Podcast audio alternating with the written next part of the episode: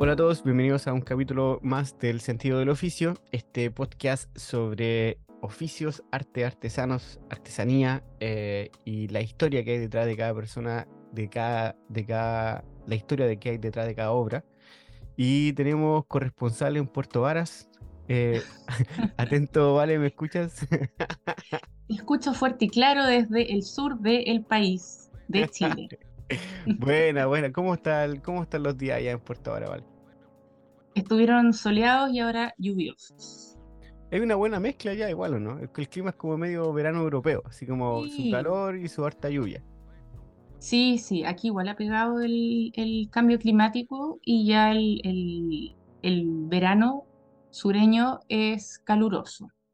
Así Ah, que si bien han habido lluvias, son lluvias con calor, ah, bueno, bueno. lo que para alguien con corazón tropical es fabuloso,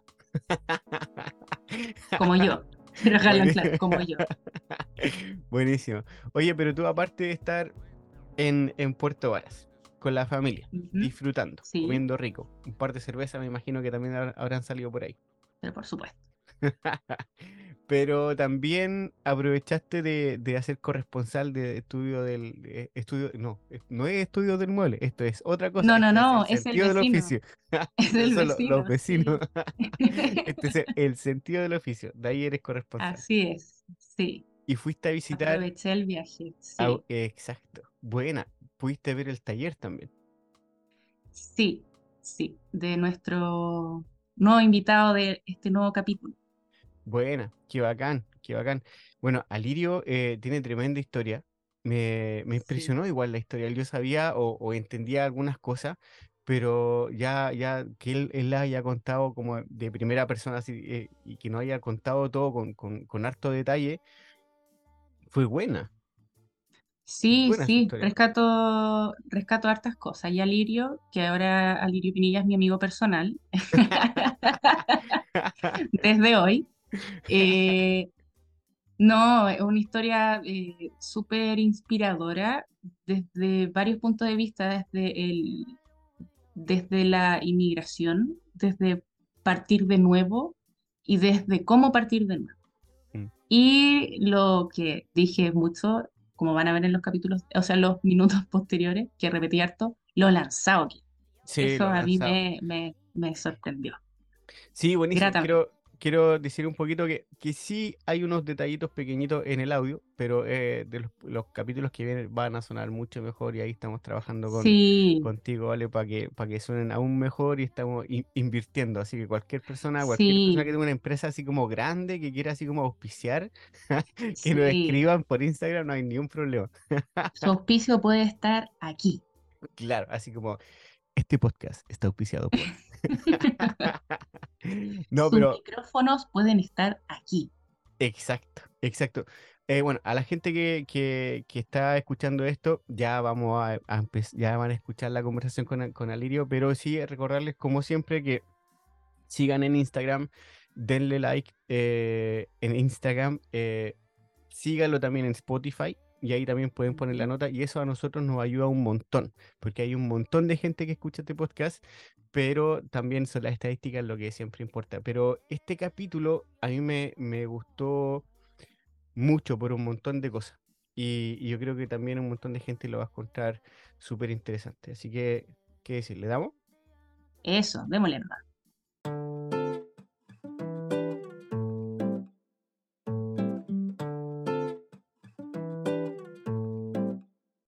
Alirio, bienvenido al sentido del oficio. ¿Qué tal? ¿Cómo estás? Hola Sebastián, hola Valeria, muy bien, gracias. Ahí, te, ahí, ahí los veo que la, la gente no va a ver esto. Podría, nos han dicho que podríamos apostar un poquito para subir un poco de video. Se podría hacer, pero la verdad es que nos da un poquito de pereza. Es No, no, mucha, mucha arruga que tapar, así que no. Sí, pero ahí está está, vamos a explicar un poquito. Valeria fue a visitar a Lirio, está en, en- en Puerto Varas. Así que computador, micrófono y, y a grabar. Sí, esto es el sentido del oficio on tour. Sí, Eh, oh, sí, podríamos hacer un podríamos Sí. hacer una, una gira. Dejamos el espacio del auspicio abierto en eso. Sí, sí, cualquiera. Mira que para el sur hay harta como cerveza artesanal. Aerolíneas, eh, líneas de, de buses, ca- camiones. Yo me, yo me traslado como sea. Sí, eso es lo, eso, eso es lo de menos. Me imagino que del Paine yo también puedo ir a. Te sumas al equipo. sí, claro. Alirio se, a partir de este capítulo, Alirio se suma al oficio.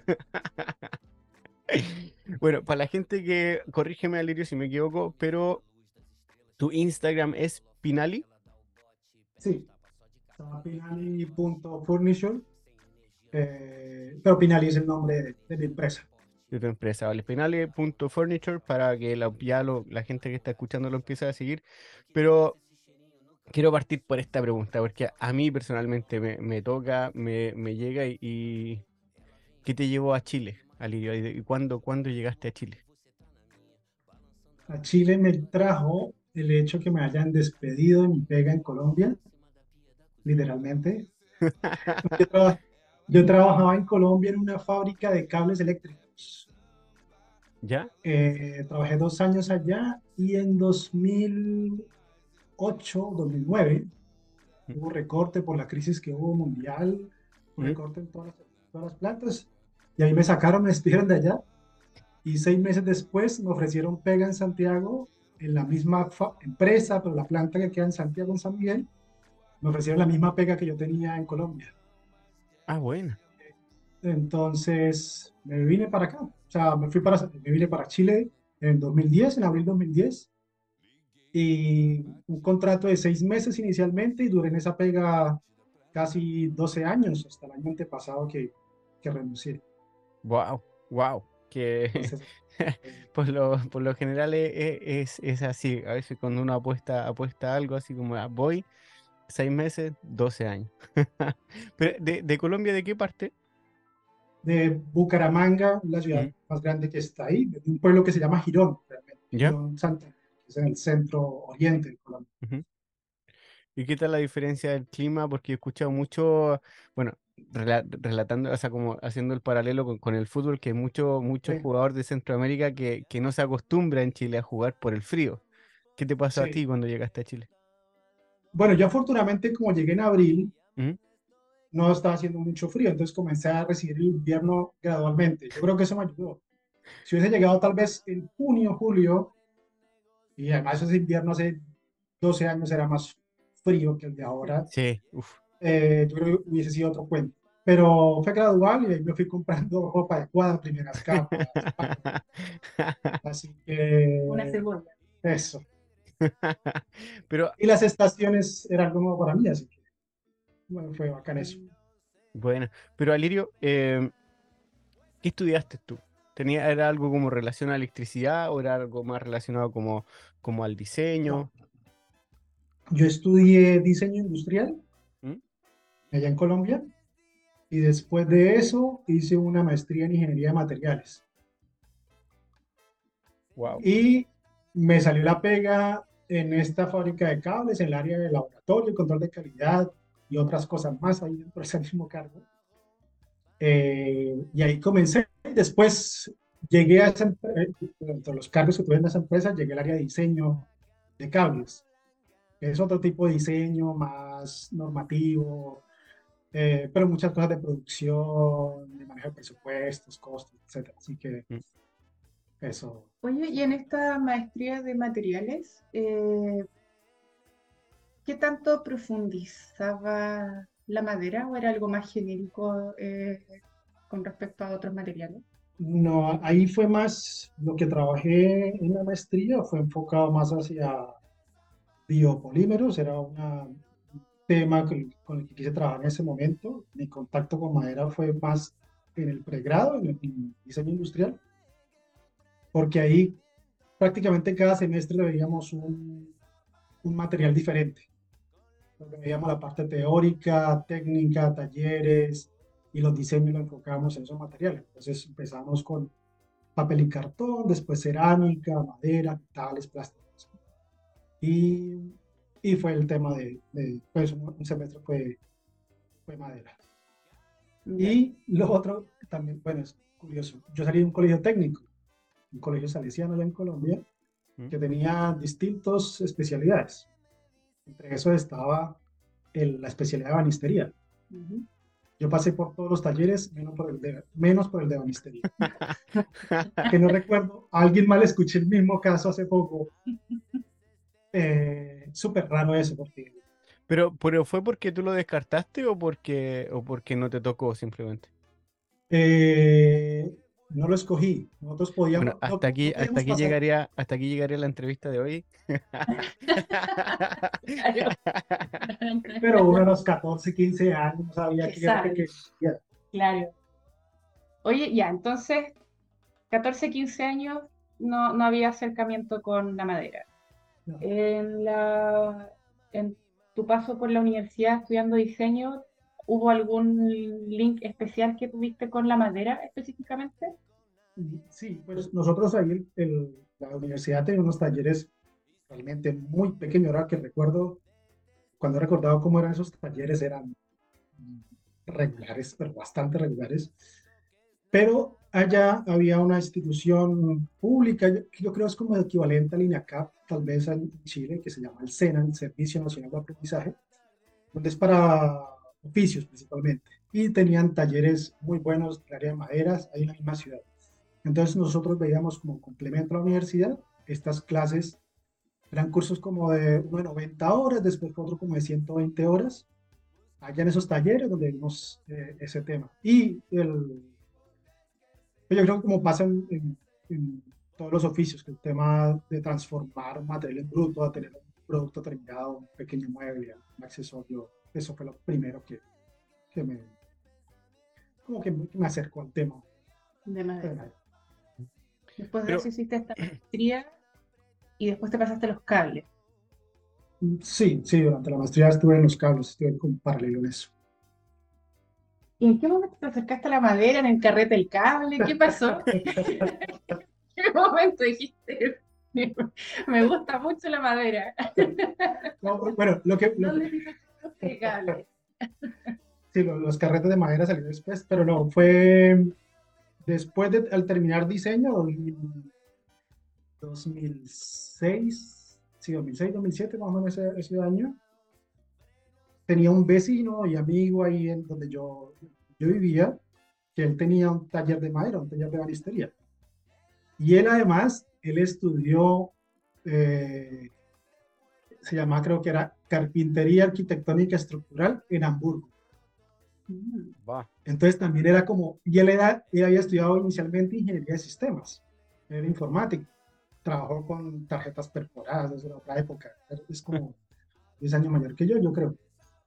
Entonces también tenía una visión distinta del trabajo, eh, muy buena calidad también en su taller, eh, eh, bastante improvisado con las máquinas que se conseguir también en el, lugar, con los recursos también que había. Entonces con él comencé a trabajar saliendo de diseño, con él haciendo unos muebles, hicimos varios decks, pisos de madera para piscinas, para restaurantes, y ahí trabajé con él como un año y fue en la experiencia porque ahí sí fue, yo trabajaba en todo el, como en todo el proceso del diseño junto con él, diseño de las, del trabajo, hasta procesar la madera en bruto, eh, hacer los acabados, ir a instalarlo. Eh, ese fue un corto periodo, fue un poco menos de un año, pero fue lo que después me volvió como a activar el chiste que yo disfruté ese periodo y que disfruté la, la recordar las sensaciones de ver la madera que era muy aromática, muy agradable. Eh, y esa sensación de transformar, llegar al producto terminado y decir, pucha, yo hice eso a partir de una madera en bruto que no tenía nada que ver con esto y fue lo que quedó ahí dándome vueltas en la cabeza o que después se reactivó después de mucho tiempo. Si te vas de vuelta, por ejemplo, a ese joven o a ese niño de 14 años y al Alirio de, de hoy? ¿Por qué no, por qué, si te, si te haces la pregunta, si por qué no, no tomaste en ese entonces ebanistería y, y hoy es lo que, lo que, con lo que te ganas la, la vida? Eh, no yo creo que tal vez no tenía ningún contacto con el tema de la madera, no sabía bien cómo era el proceso, no- o sea, como que no tenía ninguna, no había tenido ningún contacto con eso ni cachaba qué era. Mm. Entonces, eh, creo que por eso tal vez. Y ojo que, ojo que nos pasa a todos. O sea, a mí, a mí lo que me pasó, porque yo me vine a los 16 años a- de Chile a Suecia, y pasaba que los, como es la, la educación en Chile, que es de primero a octavo y después de primero a cuarto medio. Entonces los dos, Ah. yo también estudié en una escuela técnica, la Escuela Industrial de San Antonio, eh, y en esa escuela, por ejemplo, también tenían ele- electrónica, electricidad, eh, algo de metal, no me acuerdo el nombre correcto, y tenían, en ese tiempo tenían mueblería, ahora no la tienen. Y se llamaba la carrera de mueblería. Pero ¿quiénes estaban ahí? Estaban los que repetían cursos, estaban los que no les gustaba estudiar, y entonces por ahí tampoco era como que llamaba mucho la atención meterse en ese grupo, eh, sabiendo de que, de que había harta anotación, o que te podían expulsar, o que te era como más problema, era, o era mejor, quiero decirlo así, era mejor hacerle el quite por más que te gustara, a- y, y estudiar como mecánica automotriz, eh, o electricidad o electrónica, y, y no estudiar madera, obviamente. Pero yo sé que, que a mí ya me llamaba la atención en ese tiempo y, y a varios compañeros de mi clase también, pero nadie, nadie lo, lo, lo- nadie lo tomaba porque, porque veían más como un problema que algo como que le iban a pasar bien durante, lo- durante los dos años, tercero y cuarto medio. Entonces, claro, si no te daban las notas para lo otro, para las otras especialidades, te tocaba Ya. mueblería, pero tampoco era que hasta el mismo colegio era como, ah, sí, mueblería, y ya. Sí. Como no recuerdo pasar algo similar también, además con de, de ebanistería, Mm. O sea, del área, allá se llamaba ebanistería, el área. Creo que pasaba eso, igual que pasaba con la especialidad que yo salí, que yo, yo ahí también fue la especialidad de artes gráficas, que era imprenta, cuando eso se usaba la imprenta y había todavía prestas en los computadores, así como allá llegando la parte de, de impresión. Mm. Eh, y recuerdo, recuerdo que el taller le llamaban artes gráficas, que era el nombre oficial, pero le ponían artes gráficas, recreación y deportes. Qué Ahí amplio, está, qué amplio. ahí, ahí notas, Porque era el taller más fácil generalmente y porque aprovechábamos las instalaciones del taller para jugar distintos deportes.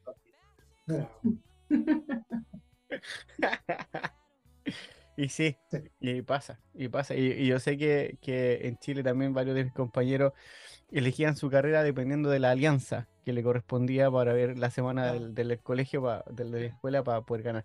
Ojo que aquí en Suecia pasa un poquito lo mismo, que la carrera de, de mueblería también se ve atacada por, por eso, porque eh, como tú estudias un- un- en, en un liceo técnico, obviamente tienes como mucho más técnica, o sea, tienes como muchas más horas de taller eh, y tienes como solamente dos días de, de- de clases como matemática, sueco, historia, cosas así que son ramos que tienes que tenerlo para cuando salgas de- del liceo para después poder postular a alguna universidad. Pero claro, quienes postulaban, por ejemplo, habían estudiantes que juegan hockey o que juegan fútbol y que obviamente podían, entre comillas, faltar un poco más, más al liceo y pueden estudiar de esa manera o tampoco les daba la gana de estudiar algo más y, y iban y, y que iban una sema- Y pasó cuando, cuando yo estudié, que de los, que era- que era- creo que éramos como 10 ponle, habían 3 o 4 que no iban siempre. sí. Y claro, y eso hace que, que sí, que sí se transforme como en una carrera, entre comillas, como no muy, no muy atractiva a la final. Y es como quiénes son los que están ahí y, y, y pasa en todos lados. Pero siempre he dicho yo que, que la final el oficio te pega así a, a la mitad de la vida. Sí. Sí, claro, son, al final son cosas que se escapan un poco del mismo oficio, eh, esa, esa decisión de en los colegios técnicos, al parecer en Chile, en Suecia y en Colombia. Sí, pero que volviendo partes poquito, se cuece nada, parece. en, en todos lados, En todos lados. Me acuerdo que cuando David me vino a ver acá, el 2019, yo le dije, David, así ni siquiera habíamos salido del aeropuerto y le dije, amigo, antes que usted venga con toda su ilusión de Suecia y todo, aquí en todos lados se puede cenar. Acuérdate de eso. Ya. Sí. Y fue como que con esos ojos también vio Suecia, la universidad y todo. Claro. Así fue. Pero quería volver un poquito, Alirio, a como a, a tu carrera, digamos, a tu carrera profesional. Eh, ¿Ya? como diseñador industrial. Eh, ¿por qué ahora vas más por, por el hacer y no quizás por enfocarte y seguir diseñando? Yo, bueno, yo creo que más por la eh, satisfacción, podría decirse, de quien fue uno, quien con su trabajo, con su conocimiento, eh, pudo realmente transformar el material para llegar a un producto X. Y uno fue el que hizo, estuvo en todo el proceso haciendo la transformación, que fue lo que, que fue lo que yo recordaba, que es lo que me llamaba la atención hace 15, 16 años.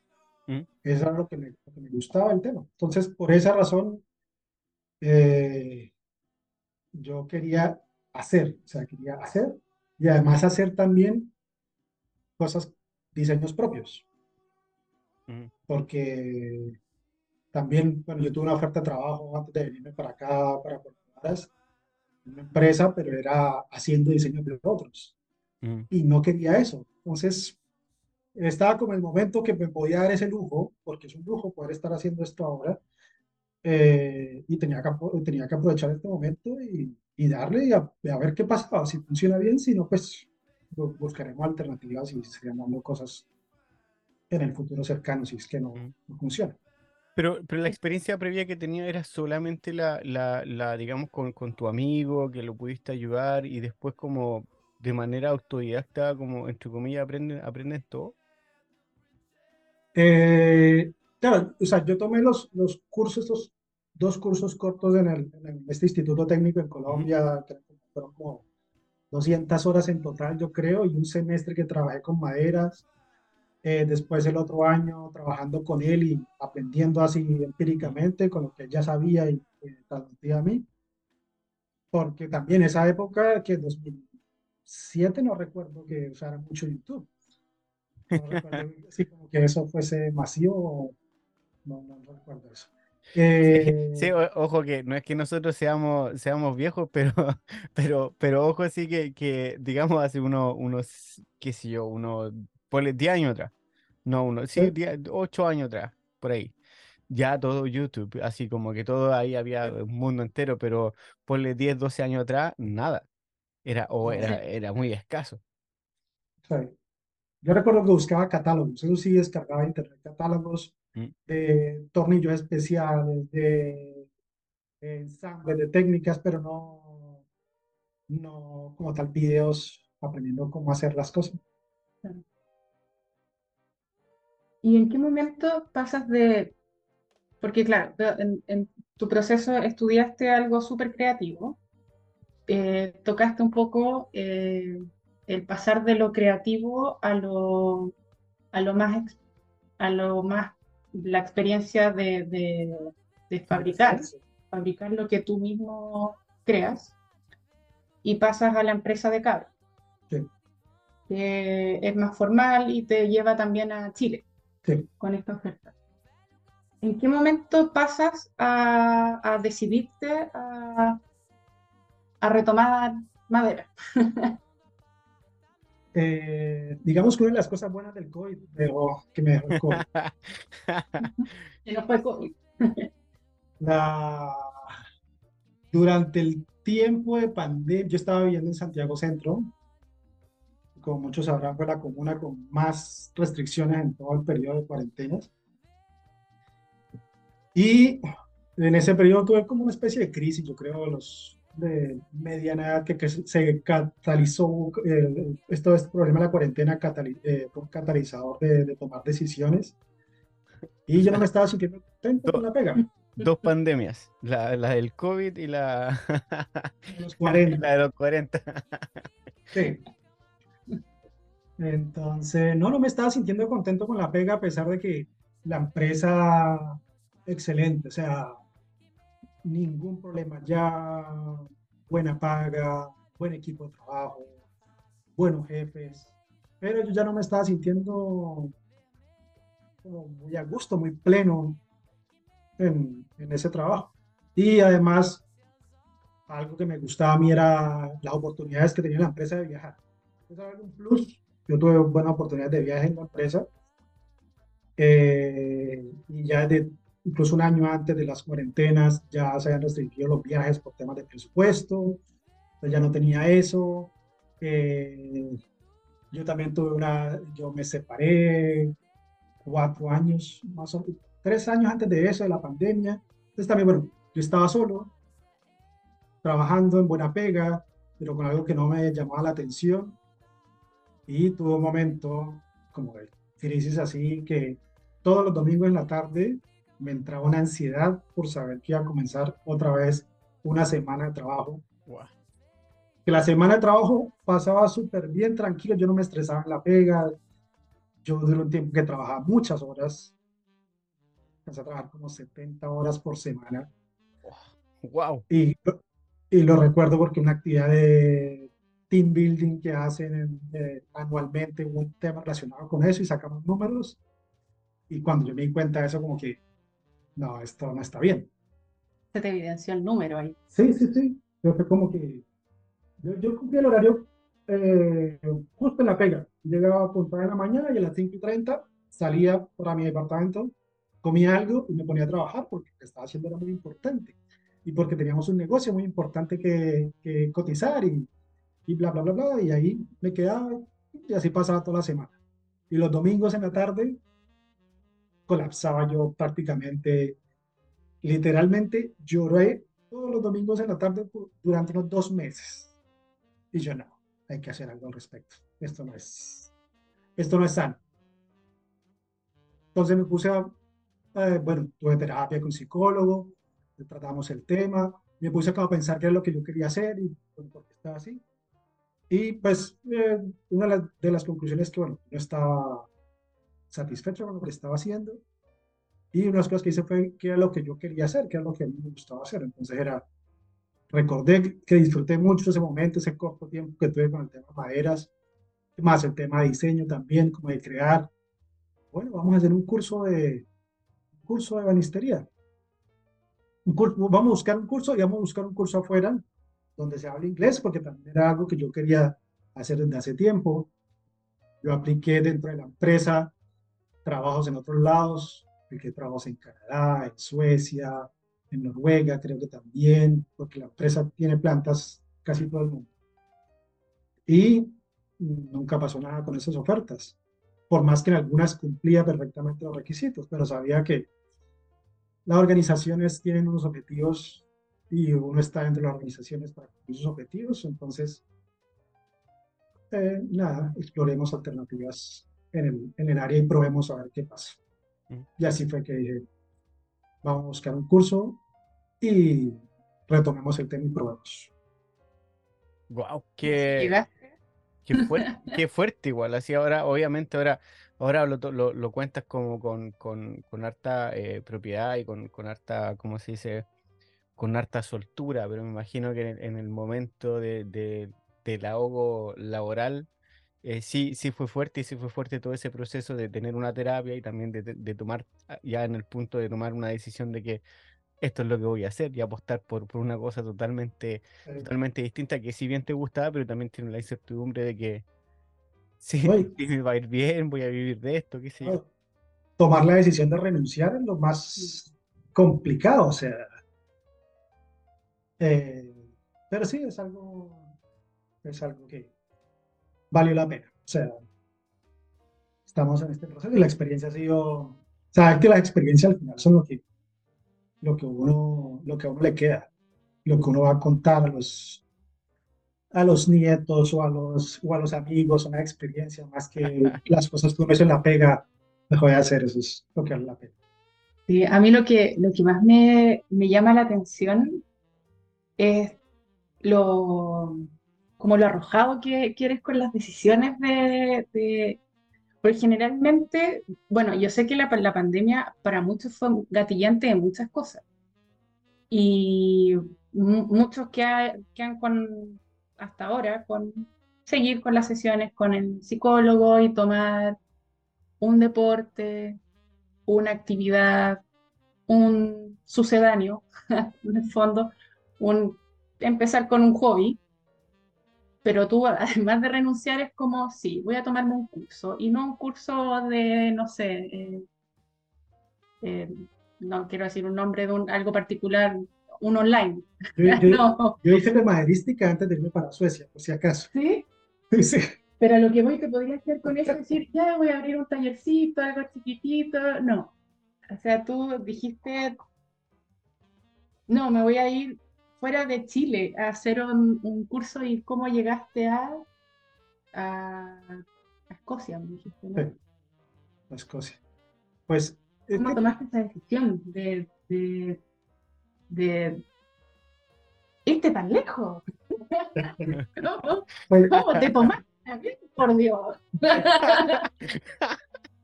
Ahí se le salió la señora que la vale lleva adentro.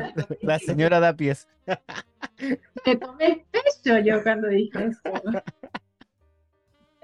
No, pues es que es, es, una de las reflexiones también que tuve en ese proceso, pues, cuando tomé la decisión de, de irme, es que para los proyectos del trabajo que yo tenía,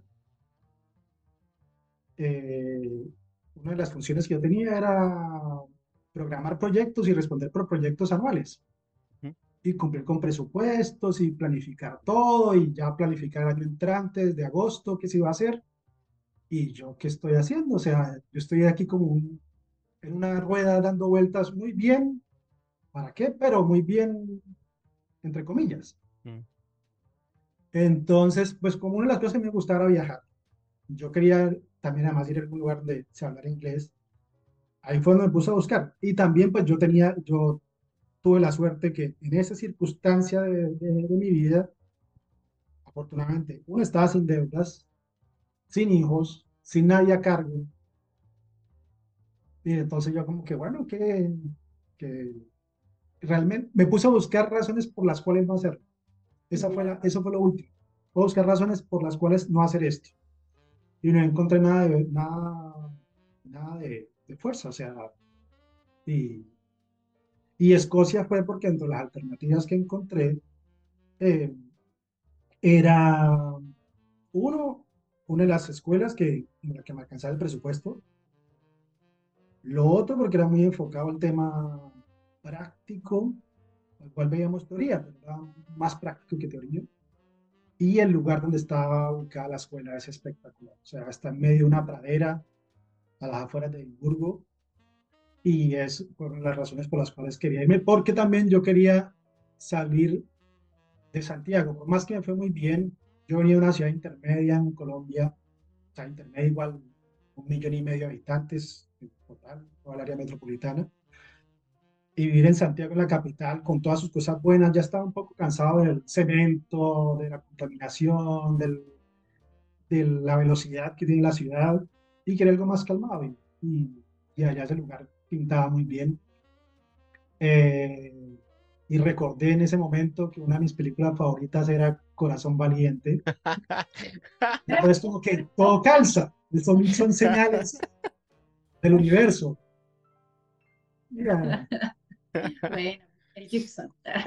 Sí, no, buenísima esa película, pero, pero ojo que, que igual, igual te tengo que preguntar esto, porque una cosa es saber hablar, hablar inglés y la otra es irse a Escocia a hablar inglés. ¿Te costó mucho en un principio? Ah, ah, bueno, dejemos de lado todos los estudios de, de, banistería ahora, sino que solamente eso, así como en un principio te costó mucho. El... Recuerdo que el primer reto fue cuando tuve que llamar al taxista que me iba a recoger en el aeropuerto para que me llevara al pueblito donde iba a estar. Y yo hablé con él y creí haberle entendido el lugar del aeropuerto donde él me iba a esperar. Afortunadamente, pues está todo como muy claro, así que creo que ayudó la, la señalética del aeropuerto. Pero em, había dificultad cuando era, se ponían a hablar entre sí mis compañeros que eran escoceses y particularmente los de Glasgow. tienen una, un acento, una velocidad y una cantidad de palabras que son, usan ellos. Mm. Pero en general me fue bastante bien, me fue bastante bien con el inglés. Eh, también por la empresa, era una empresa multinacional, también tenía bastante exposición al idioma inglés y tuve también que hacer viajes a Europa por el trabajo, entonces eso me facilitó también mucho las cosas.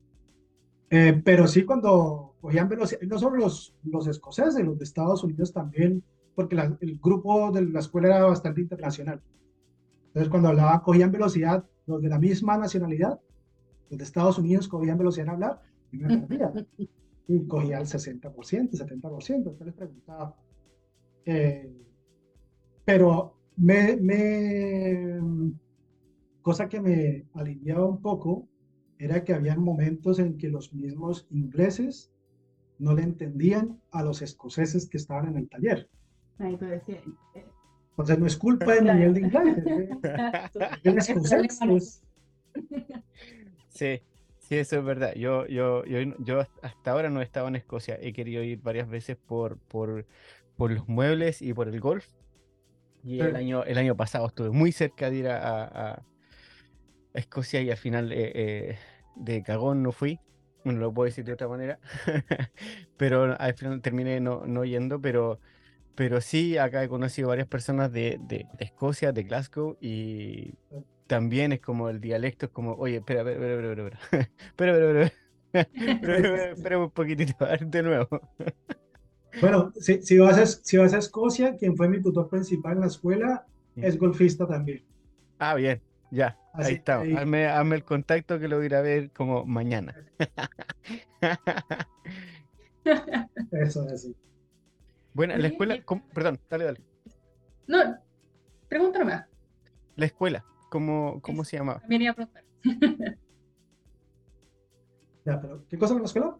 ¿Cómo se llama la escuela? Ah, la escuela es eh, la Escuela Internacional de Muebles de Chippendale.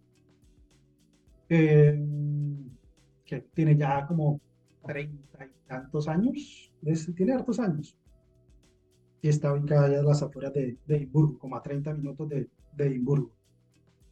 Eh, es una casona gigante antigua, pues estándar europeo, una casa gigante en medio de la pradera, es grandísima. Eh, y fue iniciada por un mueblista Oh, que se, se me va el nombre, qué vergüenza. Ansel Fraser. Ansel Fraser. Ansel Fraser. Ansel Fraser. que, que, es el fundador. Y hasta hace unos años, de hace unos años para acá, el director es el hijo, Tom Fraser. Eh, y pues ellos son una empresa familiar que formó la escuela y tiene la particularidad de las, porque entre las otras escuelas que también hay en Reino Unido, esta tiene la particularidad y es que está registrada como una institución académica y esto permite obtener los papeles para aplicar una visa de estudios. Mm. Porque hay otras eh, escuelas en Reino Unido, en Inglaterra principalmente, en Inglaterra, que son espectaculares en el área de diseño, pero otro nivel muy superior al de la escuela donde yo estudié, pero no tienen esa facilidad. Entonces, difícil para alguien que eh, viene de afuera. Sí. es complejo y si podemos hacer un, paréntesis en esta, en esta, en esta conversación, es justo que estamos hablando de estudiar, por ejemplo, de que alguien venga de, de Sudamérica o de Chile que se venga para acá. A mí me han pedido ayuda un montón de veces. Y la verdad que para mí ha sido súper complejo porque partiendo por donde yo trabajaba y donde yo estudié Malmstens, ahí era imposible estudiar porque no, no, para estudiar ahí había que hablar sueco. Eso era lo primero. Entonces ya, ya, ya ahí no podía. Y como que todo el mundo como, ay, quiero estudiar donde tú estudiaste. Como que, ay, varias veces me dijeron que yo era mala onda, de que no quería ayudar. Y fue como, sorry, pero eh, ¿estudias sueco? O sea, perdón, ¿sabes sueco? No. Entonces ya, vale. Ya, ya ahí ya como que murió todo. Y lo otro era que si hay, hay harta escuela a lo largo de, a lo largo de Suecia, eh, pero no tenían esa, esa, esa eh, facultad, se dice, que, que, tú pudieras pedir, por ejemplo, como una, una visa de estudio. Entonces ya, ya era otra, otra cosa más que, que lo hacía todo el tema todo más complejo. Entonces yo querido ayudar un montón de veces, eh, pero no, eso está totalmente fuera de mis manos cómo funciona el país a, a, a, a que yo quiera ayudar a alguien. Entonces eso es, es, es difícil. Y quizás es más fácil, por ejemplo, como, como hizo Aliria, así como, como Escocia, Inglaterra, o, o mismo España, Francia, eh, Italia también, pero, pero, pero sí, para, para acá por lo menos, aquí, complicado. Claro, en esa del idioma adicional. Claro. Sí, sí, sí, yo sé que hay una escuela en el sur que, que sí acepta como de varios países, que hay hartos japoneses estudiando ahí, pero Suecia tiene como hartos convenios con Japón, entonces que por ahí ya, digamos, es más fácil y, y las clases sí son en sueco y a ellos como que les traducen. En inglés, no. Les traducen al inglés y es como que al final el profe tiene que dar la misma información o una vez en inglés o dos veces, una en sueco y la otra en inglés. Entonces igual es como, igual esa escuela ha tenido como un tema porque quieren que igual obviamente siga siendo las clases en sueco y que no se transformen en, en inglés porque ya vendría siendo como que eh, tipo un, un, un, máster, un magíster, que, que ya son las clases, digamos, es en inglés y eso ya queda como para la- lo- los estudios superiores en otras universidades, en, otro- en otros locales, una cosa así. Claro. Oye, y en, en esta escuela donde estabas, eh, ¿eras el único latino? No, no.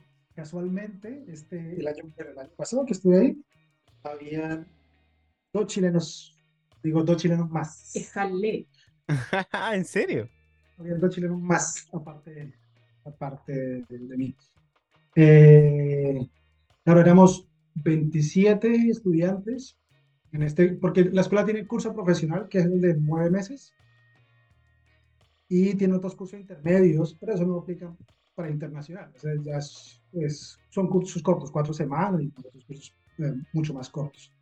Entonces, en este éramos 27 estudiantes de distintas nacionalidades. Estaba bueno, yo colombiano, estaban eh, dos chilenos, un alemán, dos italianos, cinco o seis de Estados Unidos, uno de Pakistán, una de Canadá, una muchacha de Suiza, eh, ingleses, eh, un irlandés, varios escoceses. ¿Y quién más? ¿Quién más? Creo que eran todas las nacionalidades.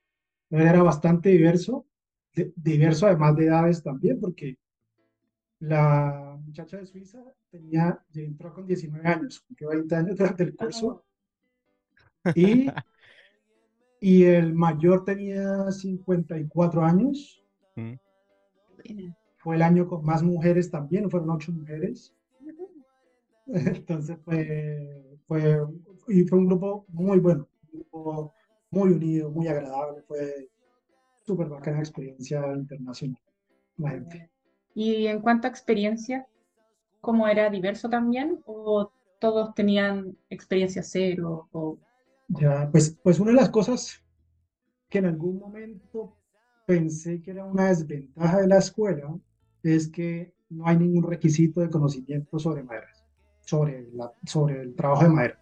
Mm. Básicamente es poder pagar el curso. Yo creo que ese es, así eso puede sonar feo, pero básicamente es el requisito, poder pagarlo. Entonces había gente que tenía algo de experiencia, como yo, que tenía algo de experiencia años anteriores y que había estudiado diseño. La, eh, esta muchacha de Suiza también había estudiado, que supongo que es similar como en Alemania, como en Suecia también, que ellos tienen como cuatro años de preparación en, en el área de maderas, con eh, prácticas en empresas, un montón de tiempo ejerciendo. Pero había gente que tenía cero experiencia, ni siquiera agarrar una herramienta, eh, no sabía cómo usar un taladro, nada. Pero lo bacán era que todo el proceso, al final, todos salíamos con al menos tres piezas, tres muebles, con diseños muy diferentes, con enfoques muy distintos, algunos eh, eh, con un nivel de técnica eh, mejor o diferente que otros. eh, entonces también enriquecía mucho, porque también cuando uno sabe un, tema puede estar uno como con la mente cerrada, entre una persona que no sabe nada, tal vez está abierta a experimentar eh, otras cosas, otras formas de ser. Entonces era, era la diversidad creo que fue un plus eh, invaluable del curso. ¿Y esa diversidad tú sientes que te, te ayudó, te retroalimentó de alguna forma en tu formación?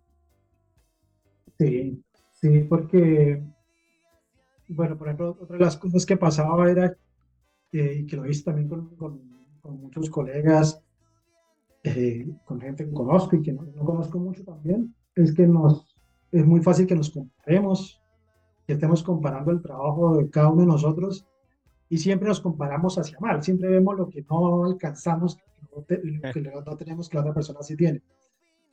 Entonces, el que, el que era muy joven, yo tenía un compañero ahí en el taller, que estaba más cerca de mi puesto de trabajo, él en ese momento tenía 26 años, creo, y no, no tenía experiencia. Y él comparaba ese trabajo con, con el mío yo tenía más experiencia y él se frustraba al comienzo porque no, no le salían las cosas bien. Entonces, el, ahí también aprendí que uno se compara de distintas maneras. El que era muy joven porque no tenía experiencia. Y el que era mayor porque no había hecho eso antes, se demoró tanto tiempo en decidirse a tomar ese curso.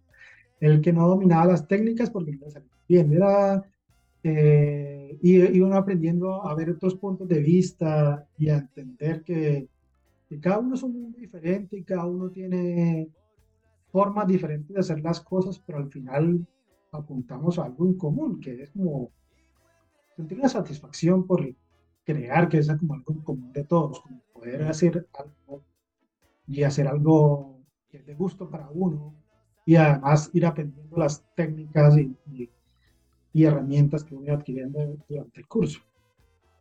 ¿Cómo, cómo abordaban eso, digamos, los profesores? Los distintos niveles, porque me, hablas de que habían 27, 27 alumnos, entonces sí es complejo. O sea, yo quiero decirlo, yo encontraba complejo eh, enseñar en Malmstens cuando en los en, el, en primero a veces, a veces habían 8, en segundo habían 10, qué sé yo, pero al final completábamos como una cifra de 23, 24, pero de primero a tercero. Y, y, sí, en bloque yo siempre lo vi más fácil, pero en el, en el, en el como digamos, en, en, el, en el, número grande, sí era, era muy difícil enseñarle a todos porque eran muchos, pero separándolo por años, digamos, y por cada proyecto que ellos iban, sí, sí obviamente era, era mucho más fácil, pero ahí son 27 que están recién empezando, importa el nivel que tengan, pero ¿cómo, cómo abordaban eso los profesores?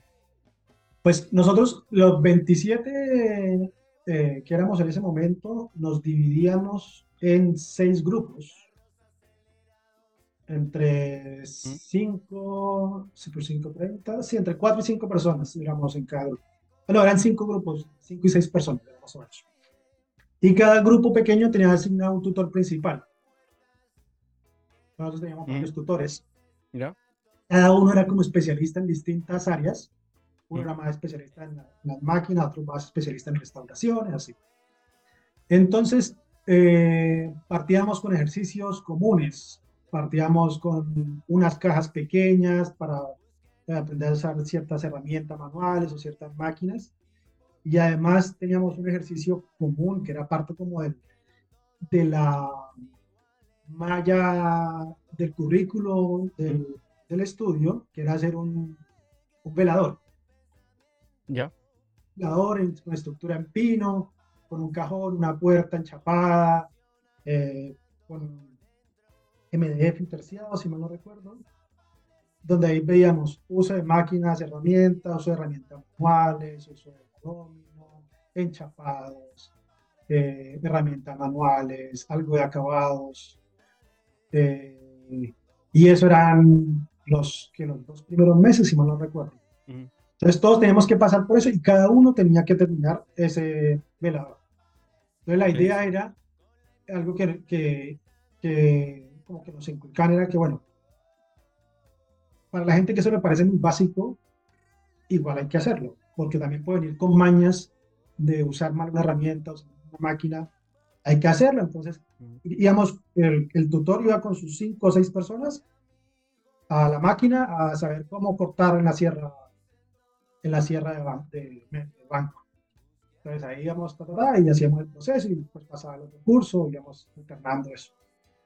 Y era como, eso era lo básico que teníamos todos que hacer. Y en función de eso, ya nos daban permiso después, por ejemplo, para quedarnos extra, extra tiempo después de clases, quedarnos en el taller, no sé, nosotros terminamos clase a las 5 de la tarde, creo, vamos a quedarnos después hasta las 8 de la noche. Eso es buenísimo. y, ahí los profes ponen una, una digamos, un, eh, un techo de seguridad porque no, los pueden, soltar a todos de una, pero claro, obviamente uno siempre quiere como empezar de una y voy acá y que estoy pagando esto y que vengo de Chile a estudiar acá, quizás y como que va como con mucha más ansia y eso sí te, te juega en contra muchas veces. Que yo siempre hago este paralelo con, con, el golf, que por ejemplo tú tienes un instructor de golf y, y uno va como a tomar una clase y te dicen ya, tú tienes como que hacer esto y te dicen un movimiento o para sacar un tiro. Y por ahí está el, profe y te muestra, el instructor de golf te muestra cómo tienes que poner las manos. Y está así, pues te puede hablar, un ejemplo, te puede hablar 10 minutos, mostrándote, mostrando, y nunca pega una, nunca pega una bola. Y después te toca a ti y obviamente te cuesta sacarlo y a eso tienes que darle y te dice, ya, nos vemos en dos semanas más. Entonces digo, pero, pero, Estoy pagando pero ¿cómo? Pero ¿cómo? pero ¿cómo si yo tengo que como que poder pegarla la, bien a la pelota? Y claro, todo eso es parte del proceso y la metodología que, que tiene, digamos, de, tiene toda la escuela o distintas escuelas tienen sus distintas metodologías, pero son procesos que hay que ir respetando porque lo que dices tú, los dos primeros meses, los dos primeros meses se ven muy, muy, muy, muy básicos. y lentos. Y, lentos. Pero eso, yo creo que ahora calza justo la, la, pregunta, Lirio, de que, eh, digamos, a ti como, como latino, que quizás a nosotros los latinos nos gusta que las cosas vayan ahí un, poquito más, más, rápido que, que, lo que va en Europa, y después de haber aprendido de manera quizás como más, en un principio más autodidacta, llegar a una escuela con, una, con unos estudios, digamos, académicos formales, cuando te tienen que dar el paso a paso, cuando todo es mucho más metódico, ¿te, costó a ti aprender o te acostumbraste rápido a, digamos, a, lo que es estudiar oficio en una escuela, en una escuela de oficio? Eso quiero decir.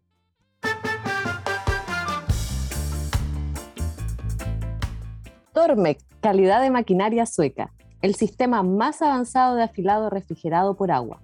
Le permite afilar sus herramientas con un filo de acabado perfecto el innovador sistema de afilado de Tormec ha logrado ser apreciado en todo el mundo por su inigualable versatilidad, precisión y facilidad de uso. Afila todas tus herramientas de corte, un afilado rápido, preciso, limpio y seguro. Control total del afilado para profesionales y principiantes. En Chile encuentras los productos de Tormec en la boutique del Luthier. Ferretería El Carpintero, por lejos la solución más completa del mercado. A través de sus canales de venta en tienda, e-commerce y centros de distribución, esta empresa ofrece la posibilidad de encontrar más de 23.000 productos que están puestos al servicio de la comunidad movilista y que de seguro aportarán estética, calidad, eficiencia y soluciones dinámicas u operativas a todos tus proyectos y creaciones. Visita la tienda ubicada a escasos metros del Teatro Caupolicán en calle San Diego 820, con estacionamiento gratis por calle Copiapó, o realiza tus compras por internet sencillamente entrando a www.elcarpintero.cl.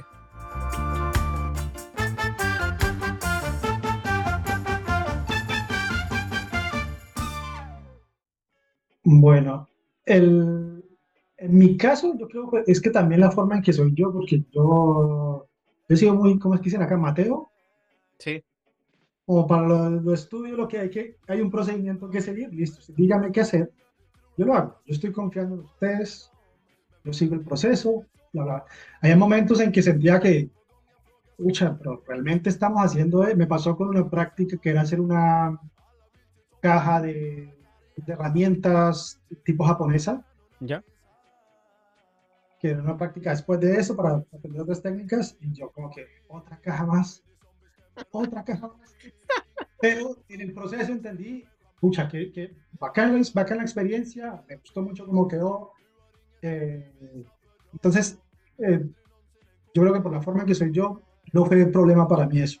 Pero lo del tema de estar desesperado y querer aprender, eso lo vi con, con todos mis compañeros, eh, la gran mayoría, si no era una cosa, era otra, uno que ¿por qué estamos trabajando con pino, con este material de, de, tan malo? ¿Por qué estamos haciendo este, este con pino? No vamos a pasar a madera sólida, ¿verdad? Yo sé que quería decir material de mierda. Es que- Así era, era, porque sí, es un material de mierda. es- es. Pero es es más barato y más práctico para hacer, entonces Claro. era parte del, del, del proceso, pero también uno veía que, o sea, eh, yo creo que como en todos lados también habían cosas, cosas que se pueden que no cumplen las expectativas de cada uno, porque también cada quien podría tener expectativas diferentes. Pero yo también como ya en un plan de... eh, Mis objetivos eran aprender lo más que pudiera, y disfrutar lo más que pudiera. No, no, no quería nada, pues yo voy a aprender lo más que pudiera. Y yo como venía pues también de una mala situación en la empresa y todo eso, que tal, yo, yo no voy a estresar por nada y no, pues pasarla bien. Acá y seguir el ritmo y además también tuve suerte con tutor directo. Era, eh, no creo que ellos lo escuchen porque creo que no habla español. Era el mejor tutor. Entonces también tuve mucha, buena suerte con, con eso. Yo lo, eso- lo voy, lo voy a llamar. Lo voy a llamar yo mañana a contarle. No, yo estoy diciendo que él fue el mejor, que no van a escuchar son nosotros. Claro. No, en general muy buenos, pero este loco ponía, ponía un extra, daba algo adicional que, que lo destacaba entre los tutores. ¿Para qué? Era, fue buena suerte con eso.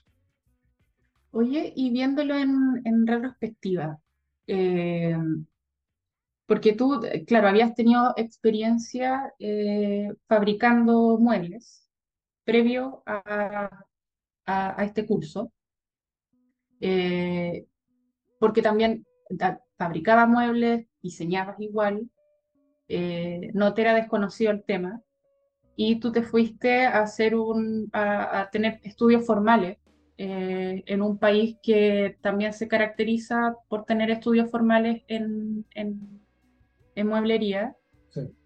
y- para dedicarte a esto. Como que tú hiciste un poco el camino más largo, que es lo que a veces eh, como latinos tal vez no, no, no, no, no nos caracteriza tanto, siempre decimos como, bueno, en la marcha se, se, se, se arregla la carga. Eh, en retrospectiva eh, y viendo los resultados de tu trabajo, eh, ¿lo volverías a hacer? O no sé si lo volverías a hacer, pero lo ves que hay un real cambio tener estos estudios formales o tener esta experiencia de estudiar con otras visiones y trabajar en vez de ser autodidacta, por ejemplo. O sea, yo creo que, que sí es una, o sea, que sí lo volvería a hacer. ¿Sí? Sí, sí lo volvería a hacer, porque pasa algo que, pues, gracias a esta oportunidad de dedicarse tiempo completo, nueve meses a aprender, uno no sabía, yo creo que, o sea, yo no me acordaba cómo había hecho los muebles o los trabajos que hice en madera hace 15 años, ni idea cómo los hice. Yo tengo unas fotos que me recuerdan qué eran, pero no recuerdo cómo se hacían. Entonces el hecho de, de, de reaprender estos temas y además conocer técnicas que ni siquiera sabía que existían. Yo había visto el programa, técnicas que no sabía ni siquiera para qué servían ni cómo era la aplicación. Le abren un montón de posibilidades que idea que, que podrían servir de algo. Entonces, por ejemplo, lo que mencionaba Sebastián del, del tema de los enchapados. Yo había trabajado con chapas en unos trabajos de, de la universidad pero trabajos pequeñitos de enchapar y hacer moldes para hacer curvas, pero no como que pensar que en un mueble completamente enchapado. Eh, entonces, este, este tema de poder tener la oportunidad de hacer eso, que pero también yo sé que eso es eh, una oportunidad que afortunadamente pude yo, yo aprovechar eh, por las circunstancias también especiales en la que estaba, eh, es le acelera el proceso. Porque si bien no profundiza en nada, son tantas técnicas que se ven nueve meses que al final uno no sabe bien ninguna técnica, pero de ahí uno después, y también con los proyectos individuales que hacíamos durante el curso, íbamos metiéndonos en una técnica. Entonces ahí comenzábamos a, a, profundizar y ya uno va pensando, bueno, en el taller, ¿qué voy a tener? ¿Qué quiero tener? Yo quiero seguir con esto. Entonces, por ejemplo, yo me traje una, me compré una bomba de vacío para hacer los enchapados, porque sabía que quería hacer eso, porque veía que aquí había poca, poca oferta de ese producto. Entonces yo, bueno, eso es compacto, eso es fácil, no es eh, menos demandante de infraestructura. Eh, sé que con eso puedo hacer cosas interesantes. Entonces eh, acelera el proceso, le da posibilidades a uno y, y yo creo que todo eso también me ayudó a que, trabajos que he hecho, el curso en adelante, tengan una buena calidad.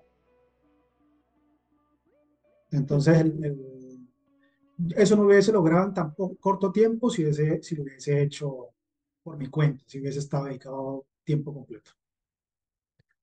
Lo encuentro genial porque te lo pregunto, si pudiera titular este podcast, yo te pondría como el lanzado. Porque si podemos titularlo. Es que, el otro día me, acordaba que yo a un, a un capítulo del podcast con Sebastián Errázuri y el capítulo se llama Vender la pesca. tiene que ser el lanzado. Pero este es el lanzado porque es como que me vuela la peluca un poco. Porque es, es como en el sentido correcto del lanzado, porque es en el orden que a mí al menos me gusta. No digo que el otro orden esté incorrecto, pero es el orden inusual en todo lo que he conocido en esta área. Generalmente uno cuando ya, en tu caso es la crisis de los 40, en otro es otro tipo de crisis o otras cosas movilizadoras, eh, uno dice ya, quiero dedicarme a esto y quiero irme con todo, sino para qué. Lanzado. Tengo una platita. Tengo una platita. ¿Dónde pongo la platita? Me voy a comprar unas máquinas o me voy a comprar unas maderitas. Pero tú dijiste, quiero comprar conocimientos, quiero comprar eh, buenos conocimientos, el mejor conocimiento. No quiero hacer cursitos y cursitos y cursitos y cositas para aprender y después empezar a practicar. No, quiero ir a un buen lugar porque además quiero, no quiero ir pasar esta crisis que estoy teniendo eh, viajando, tomándome unas vacaciones, respirando. No, quiero hacer lo que me gusta, tomar vacaciones, hablar inglés en un lugar máximo donde se habla inglés rápido, en Lanzado. y lo hiciste todo junto y volviste y hiciste algo bueno y lo digo porque vi el taller en el que trabajas y tu trabajo y es muy bueno. Y las cosas que haces es muy bueno y tu página cuando pones que haces muebles de calidad es porque haces muebles de calidad. Y tú, la platita que tenías debajo del colchón, la invertiste para tener los conocimientos, no solo eh, eh, teóricos, sino también prácticos, con buenos maestros, con buenos compañeros, que eso también toda una experiencia de vivirla para poder llegar a eso y más encima no ir no quedarte solo en Santiago, sino más encima venirte a Puerto Vara a, tener la experiencia completa. Entonces, insisto, este, este podcast debe llamarse El Lanzado. Valeria, Valeria mi nueva mejor amiga. Sí, sí, aparte, aparte vale la, envidia un poquito porque pudo ir a, a, saludarte allá y más encima le mostraste el taller y todo, así que buenísimo. Me llevo chapitas, me regaló chapas. Ah, bien, mira.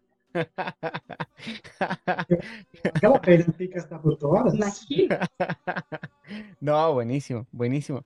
Pero quizás tiene algo que, que, responder, alguna, alguna contra, o alguna reflexión a lo que la, lo que ya Valeria dijo. El, el, el, tema cuando yo decidí irme para allá a hacer el curso, bueno, fue totalmente una apuesta porque no sabía yo si lo que tenía en la mente, que disfrutaba el trabajo de la madera, después de estar 12 años, casi 15 años en un trabajo administrativo, en un trabajo de computador, donde me la pasaba el 70% en un computador, a volver a trabajar con las manos y estar casi todo el día de pie, si realmente iba a disfrutar nuevamente eso, no era una apuesta. Vamos a ver. y tampoco tenía como claro que iba a, a dedicarme a eso después del, del curso. Y dije, si compruebo que me gusta, vamos a hacerle, vamos a, a darle con eso. Y bueno, hay una, una, una, un evento que, que recuerdo con mucho gusto cuando nosotros terminamos, nosotros tenemos que hacer tres proyectos durante el curso, tres proyectos principales. Y el primero que hice fue una banqueta. Y bueno, y cuando uno termina el proyecto, hay una campanita donde uno la, la toca, entonces todo el mundo aplaude, y va a ver, va a ver, va a ver. Y cuando terminé esa banqueta, pucha, yo dije, creo que voy por buen camino, me gustó lo que hice, porque me gustó el producto, me gustó la experiencia, ya llevaba yo, eso fue en enero que lo terminé, ya llevaba tres meses tal vez trabajando en eso, y pues como que, ya, esto tiene pinta que, de que puede funcionar, entonces ahí, eso me motivó también, no estaba desmotivado para nada, pero ayudó a, a como afianzar esos sentimientos, esa sensación. Claro, tenías como una confirmación eh, tangible del final de lo que tú estabas buscando, que, que es como, como re importante. Pero Sí. yo, no- yo quizá, quizá esto se ha respondido de una u otra manera, pero quiero, quiero ser quizá un poquito, un poquito directo con, con esta pregunta y quiero, quiero poder formularla bien, pero, pero es que siento que, que en Chile, eh, mm, creo que así lo quiero decir, como a, a pesar que en Chile la gran mayoría son autodidactas, siento que en Chile hay un buen nivel. Hay, hay personas que yo de verdad que yo diría, miren el trabajo de esa, de esa, de esa persona porque son, son buenísimos. Pero ¿crees que tú, a haber, haber estudiado en, en- en una escuela, porque no quiero decir a- en Europa, ¿vale? Quiero, que, quiero decir que estudiaste en una escuela con estudios formales dentro del oficio, ¿crees que eso te, te posiciona de una mejor manera en, en el oficio, digamos, en, en- en el medio chileno? Pues yo creo que eso le sirve a uno como marketing Sí. También.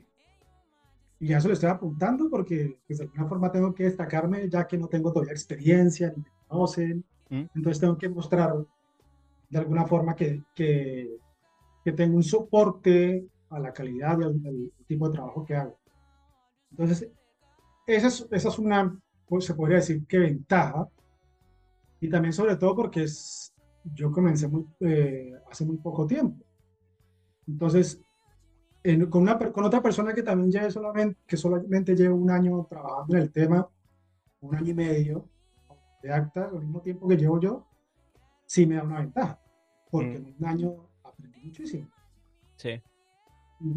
Pero probablemente con otra persona que ya tenga cuatro o cinco años trabajando en un área, pues, igual prácticamente. O sea, es, es- no es igual, es que son, son todos tenemos eh, también enfoques diferentes, productos diferentes, estilos, mercados. Es, pero sí creo yo que eh, sirve también, también para el mercado con la apunta. y También pues con, con, el- con la inversión que se hizo en, esto, en este curso, más el tipo de trabajos que quiero hacer, pues también les- uno les está tratando de apuntar a un mercado Mm. de un, nivel adquisitivo más alto también. Entonces también tiene que, eh, hay que como en- eh, con, con lo que uno puede tratar de vender la pescada también. Sí, es que, que lo que pasa es que Valeria lo pude ver en vivo. Yo lamentablemente eso siempre lo, lo he podido ver online, pero a mí el trabajo tuyo me gusta mucho. Y se ve que, que sí hay conocimientos detrás y cómo dispones ciertas piezas de tu, en tu mueble, no, no hay nada que uno pueda decir, "Eh, epa, sino que está bien, ah, tiene un, tiene un buen diseño, está bien hecho, está bien elaborado, está bien, a mí me gusta. Y, y por eso también Valeria está allá, está hablando contigo y estamos grabando, grabando este, este, este podcast. Pero a lo que voy es que tú apuntaste a estudiar y, y eso también te ayuda a, que, a tu, poder entender las técnicas de distintas maneras y, y, yo creo que al final a mí me, me, me, me- sale, ¿cómo se dice? Me, surgen do- dos preguntas al final, que, eh, o quizá una pregunta, pero bueno, lo, lo- lo que pasa es que, es que a mí muchas veces me siento que el haber estudiado en Suecia y vivir en Suecia, siento que a mí me jugó mucho, mucho tiempo en contra y creo que yo tuve que aprender cómo a vivir con eso, o, a- a o como a, em, no sé cómo explicarlo, pero tuve que como a, a convivir con eso quizá un poquito, porque muchas veces cuando, cuando se hablaba bien de mi trabajo en Chile, yo no sabía si era porque mi trabajo era bueno o porque yo vivía en Suecia, o porque yo Ya. estudié en Suecia, una cosa así. Entonces, claro, o sea, yo voy a Chile, voy a dar un workshop, no sé si es porque la gente de verdad que valora mi trabajo 100% o es porque, oh, viene de Suecia. Entonces, es como, tiene como otra, otra, otra cosa quizá al oído decir, él vive en Suecia o qué sé yo, no sé.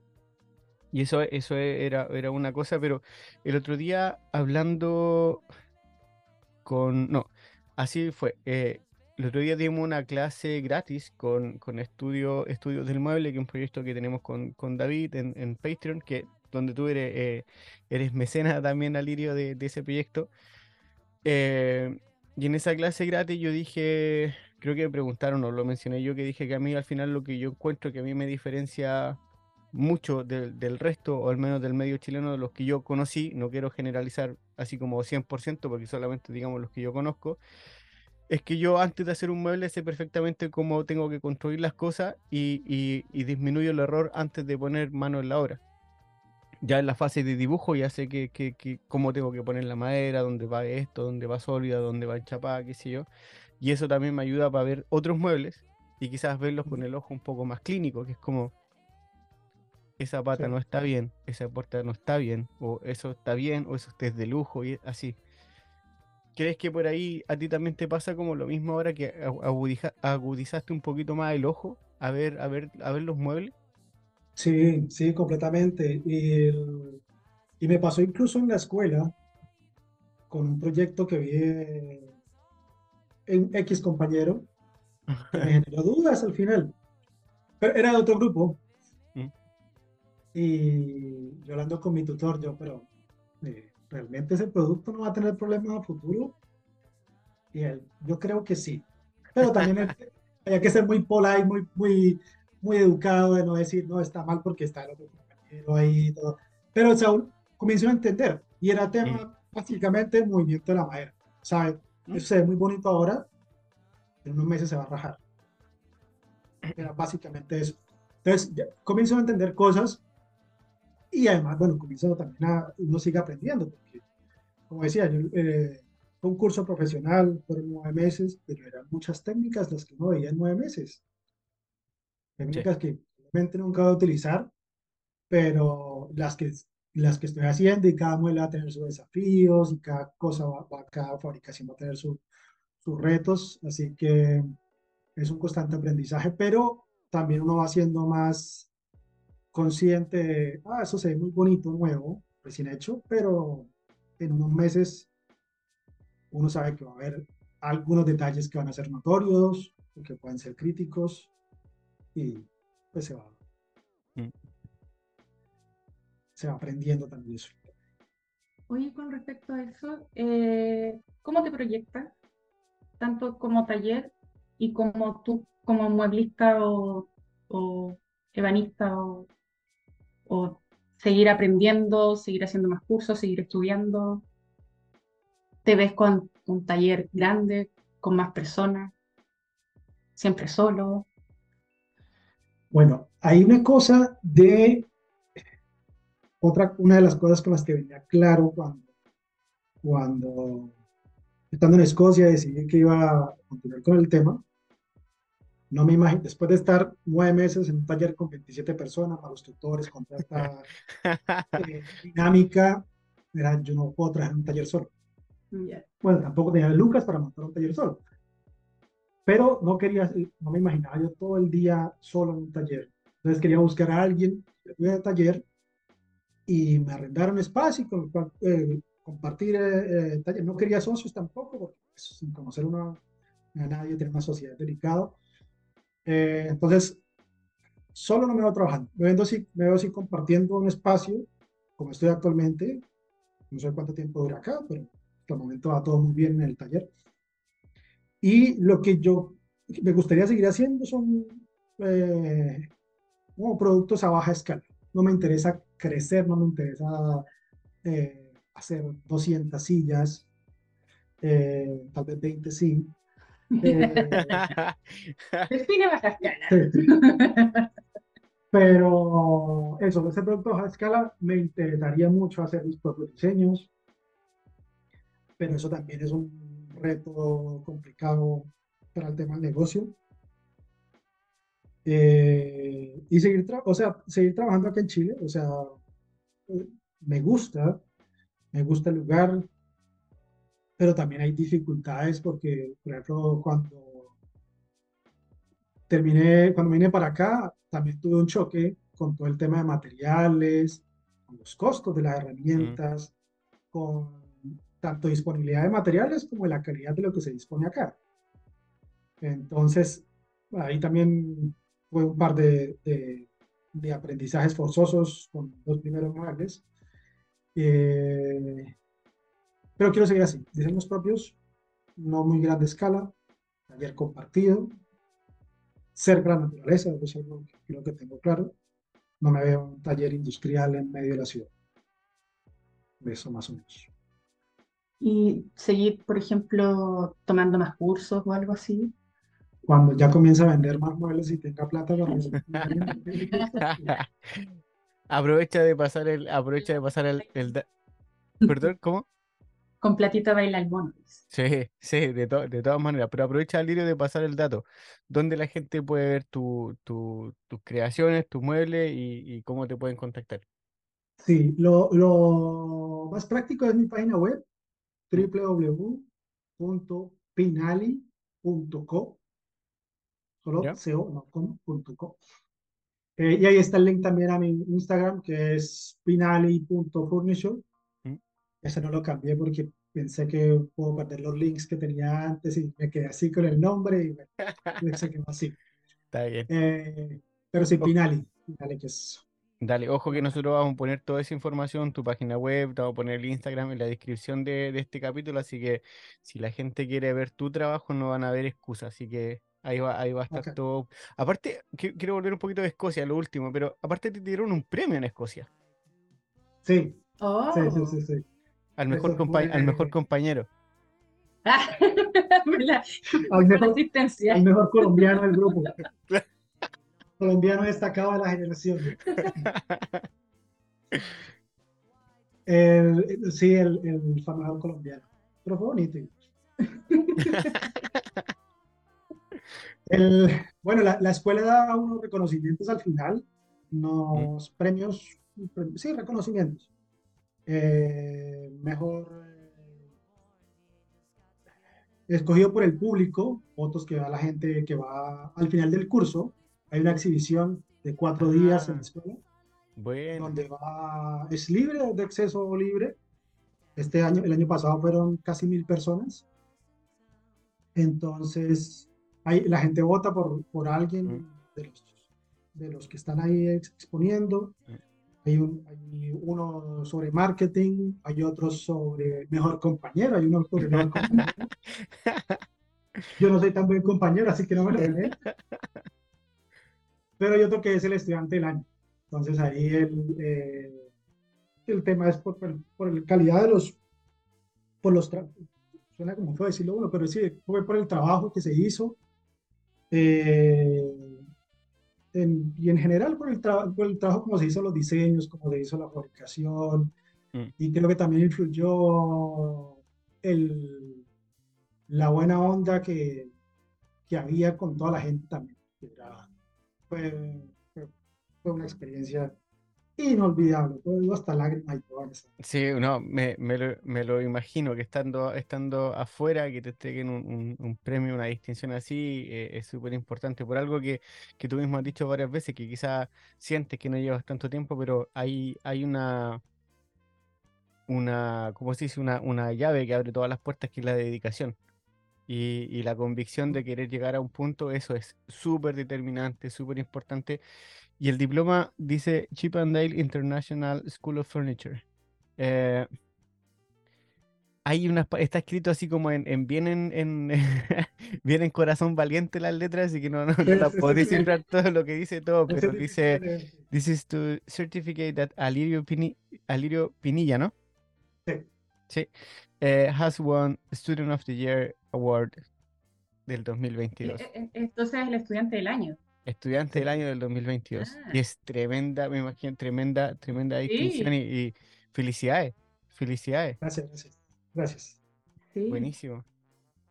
sí, Después hay, final- después, hay, después hay otras cosas más abajo, pero hay, hay, hay, hay como tres palabras que no, no logro entender qué es lo que dicen, pero, pero el otro sí, eh, eh, al final lo- todo el diploma sale en la primera, la primera frase arriba, que dice estudiante, estudiante del año del 2022. Estudiante, estudiante del año al final er- er- eras tan Mateo como estás diciendo al principio. Sí, sí, Es de verdad. Es de verdad. Era, era real. Tu diploma lo dice.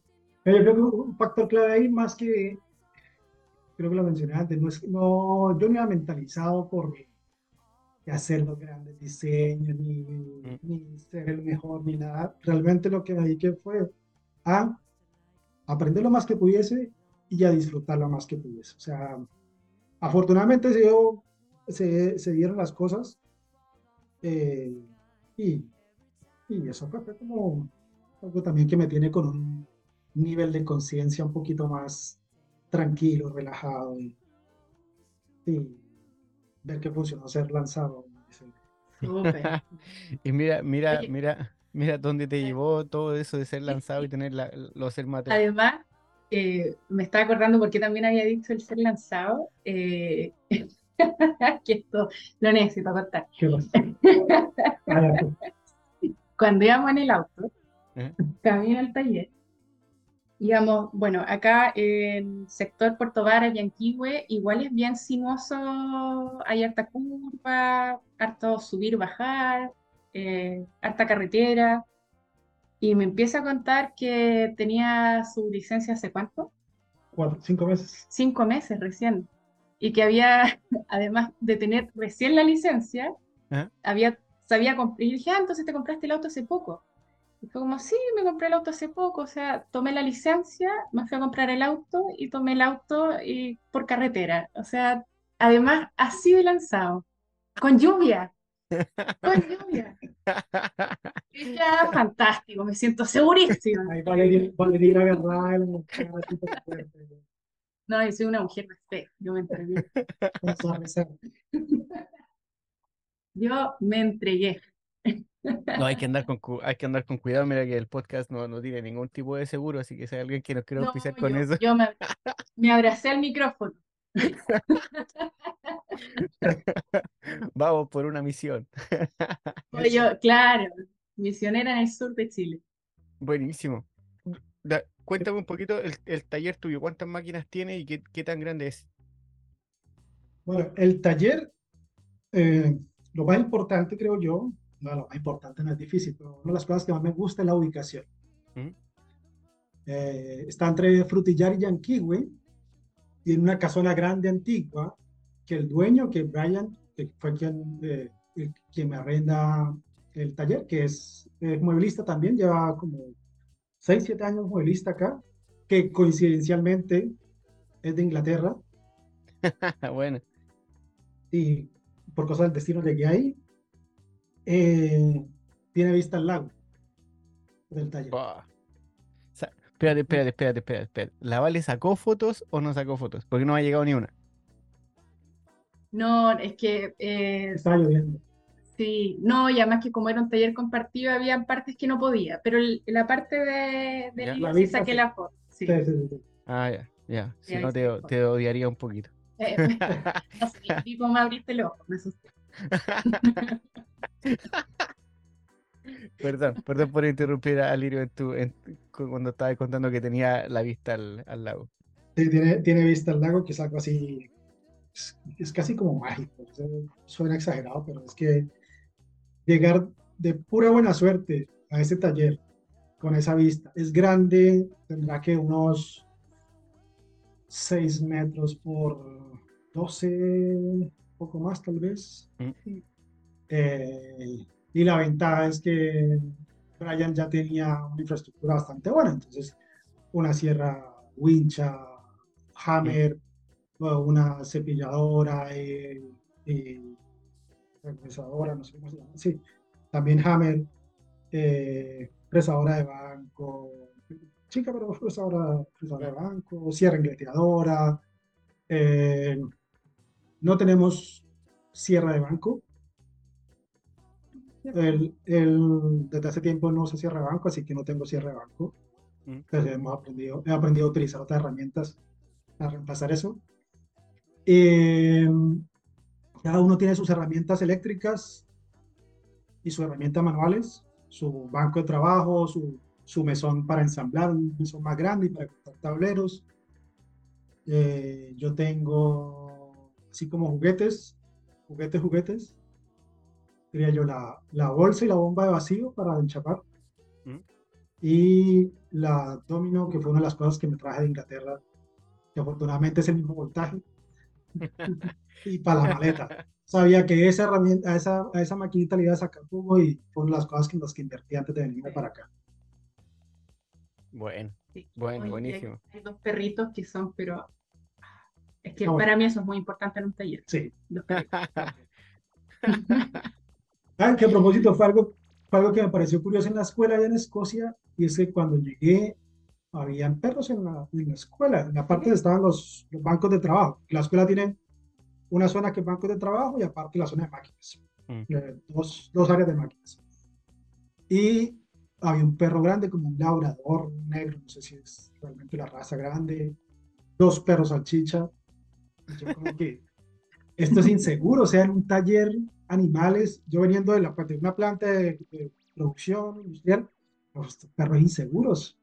Después, como a los 15 días, yo no, los perros tienen que estar sí o sí en el taller, o sea, una, una alegría de los perritos ahí, jugar, Sí. son tranquilos, no se meten nada, Sí, o sea, es que imagínate, ve este escenario, trabajar con vista al lago, con dos perritos exquisitos, que además te están mirando mientras trabajas, y además a Lirio le da una galletita. O sea, que eran como unos churros de perritos. Exquisito. ¿Qué más rico? Por eso es que Y la estamos- lluvia afuera, delicia. Buena, qué buena. Lo que me hace preguntar, eh, me parece obvio, pero igual, ¿por qué Puerto Varas específicamente Puerto Varas? Pues ahí el tema es que cuando yo ya estaba a punto de terminar el curso, ya dije, bueno, me voy a dedicar a esto, voy a, voy a apuntarle a seguir con este tema. Yo ya tenía pensado, una de las opciones antes de irme para Escocia, hacer el curso, era cambiar de ciudad, moverme de Santiago, pero quería venirme al sur. Y la región, la zona era más o menos entre Pucón y Chiloé. Era como sur, bastante. Yo he venido ya aquí varias veces por vacaciones, pero solo vacaciones, una semana máximo, un fin de semana. Eh, y me puse a buscar por Instagram principalmente listas, personas que tuviesen taller en, en la zona.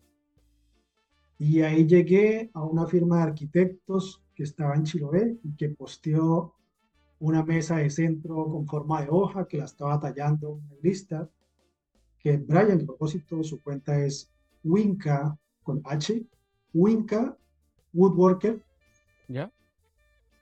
y vi el trabajo de él, entonces me puse a seguirlo, vi los trabajos que había hecho, bacán los trabajos, harta herramienta manual, harto trabajo manual. Eh, vi un post sobre su logo y la explicación, y además vi un post que era, mostraba granos de café, tostando granos de café. Yo, esto es clave para mí, tiene que haber café. sí.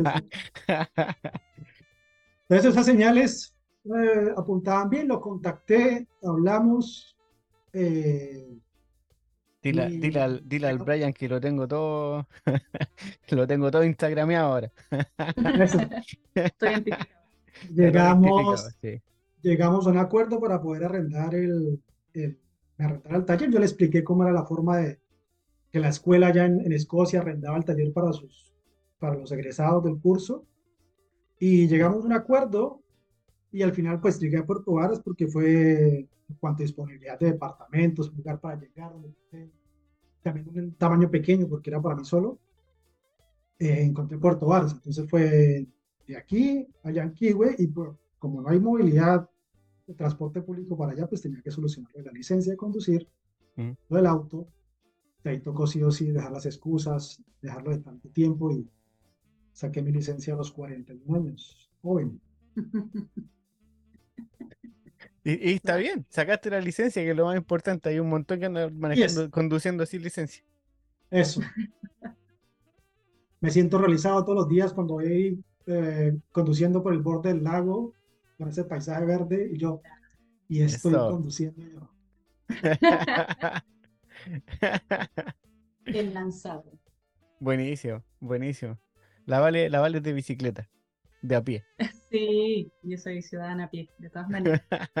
En Santiago sin lluvia. En Santiago sin lluvia, por supuesto. No, pero sabes que acá en Puerto Vara sí, sí la he hecho. He estado en bicicleta y con lluvia. Sí. Un azote. Pero, pero lo he hecho. Lo he hecho. Hace, hace- hace falta la bicicleta. Sí, de hecho, en, en mi viaje eh, lo tenía en mi lista que quería, pero no se ha podido. Eh, tengo familia que me ha llevado por el mal camino y no, no, no he podido hacer nada de lo que quería hacer. Lo único, de verdad, lo único constructivo que he hecho en este viaje es juntarme contigo, Alirio. No, pero puede mejorar todavía. Me quedan tres días para hacer todo lo que dije que iba a hacer. Sacar los, cu- sacar los cuchillos, ponerte a tallar. Todas esas cosas que dije. Todo ese altruismo. Está bien. Sí. Oye, antes de que se me olvide, porque siempre se me olvida, eh, eh, tres recomendaciones que hagas a quienes escuchan este capítulo. El podcast El sentido del oficio y, y otras tres más. Es la ¿Cachai que hubo un silencio? Así como... Sí, primero, primero que recomienda, el- primero que recomienda el podcast en realidad. Se agradece. Sí, sí, No está bien. escucharon. No, no, no. O no nos creímos que, que, que era recomendable o qué pasa. Da, pero dar otros tres, por si acaso. Ya, muy bien. Mira, hay, hay un libro que yo leí estando en la pega que me gustó mucho y se llama Los primeros 90 días. Oh, sí. Yo también lo leí. Es de un tipo de apellido Watkins, Sí. Michael Watkins.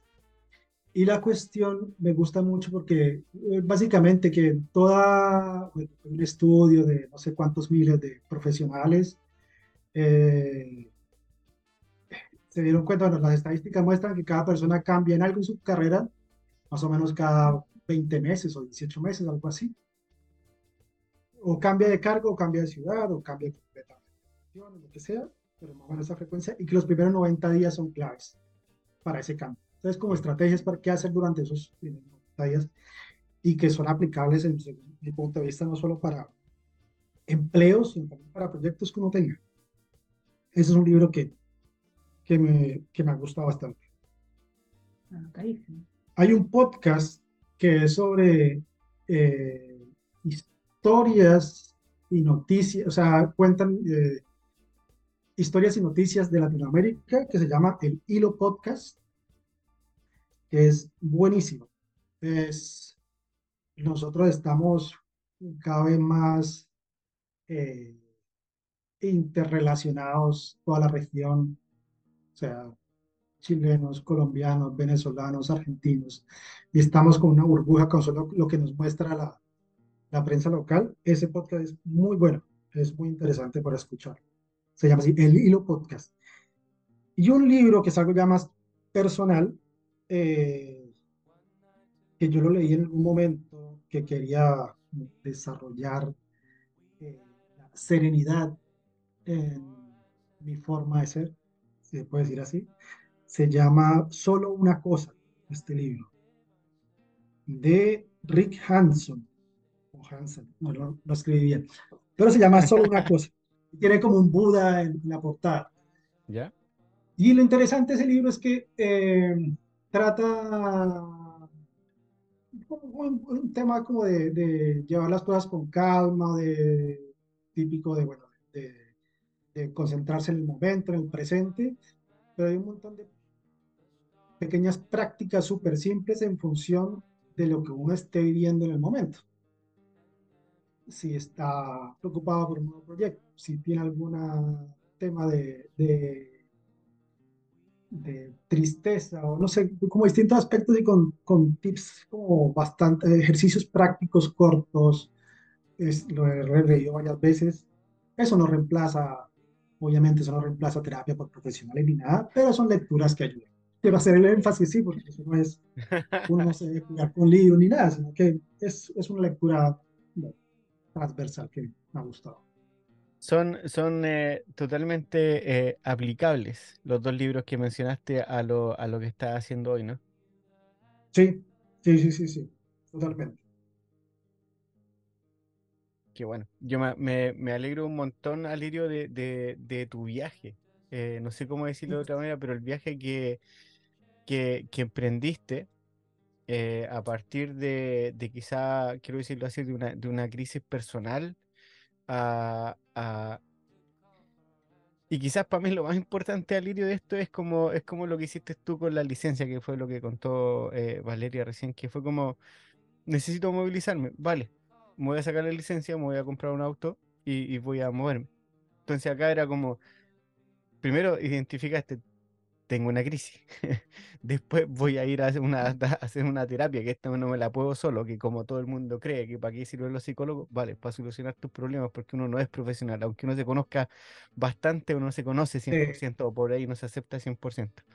Em, avanzar en eso, tomar varias decisiones en tu vida que te llevaron a darte una vuelta eh, a Escocia, que estuviste hartos meses por allá estudiando, aprendiendo y ahora estás aplicando todo en, en, un taller compartido en Puerto Vara, haciendo tus propios muebles. O sea, ¿qué, qué, qué, más, se puede decir?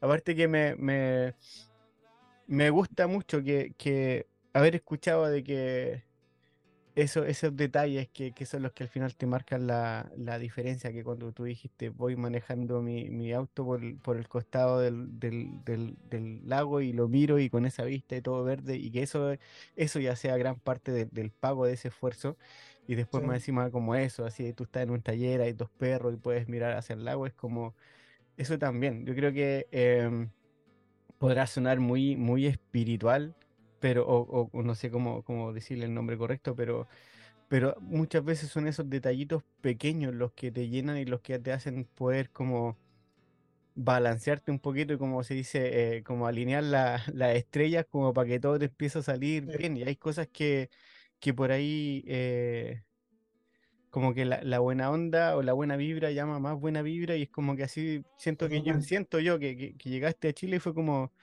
voy a ir para allá, voy a ir, tararara, llegaste a Puerto Varas, tienes taller donde vivir, trabajar y así. Así que la gente que está escuchando, compren muebles en Puerto Varas de, de Alirio, miren su página web. guarden. Claro. Sí, sí, de todas maneras. Vale, Alirio, ¿algo más antes de, de, cerrar, la, de cerrar la conversación? Sí, sí, sí, yo al menos. Eh, bueno, además de que sido un agrado conocerte, no deja de sorprenderme la...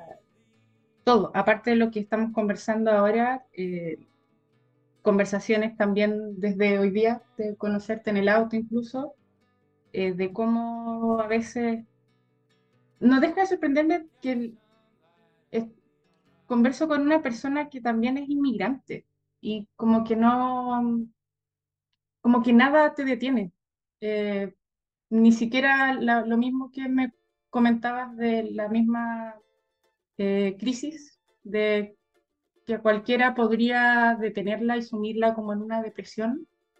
Eh, eso es, termina siendo algo movilizador y te lleva lejos y después te moviliza a llevarte al sur, al sur de, ya está ahí en el sur, ya está ahí en el culo del mundo, que es Chile, de partida, y te lleva más al sur, porque tú lo eliges, porque es un lugar bonito, ni siquiera, además, muchos inmigrantes incluso se quedan en Santiago eh, porque ahí están las oportunidades laborales, quejándose, que Santiago es feo, que la gente es pesada, que aquí, que allá, sea, tú eliges quedarte en Puerto Varas porque te pareció bonito, eh, no sabes manejar, te compras un auto, tomas licencia, te ves manejando, como que nada te detiene, eh, estás moviéndote constantemente y a tus 40 años, eh, Y uno. 41, imagínate, 41 años, eh, no te detiene ni siquiera a pensar lo que conversábamos antes en off, que uno dice, pucha, ¿por qué no? Tal vez no lo hice antes, estoy tomando este curso, tal vez no lo hice justo cuando terminé de estudiar diseño, y lo, orgánico es como terminar de estudiar diseño, seguir perfeccionando diseño con, eh, no sé, estudiar en material, madera, manufactura.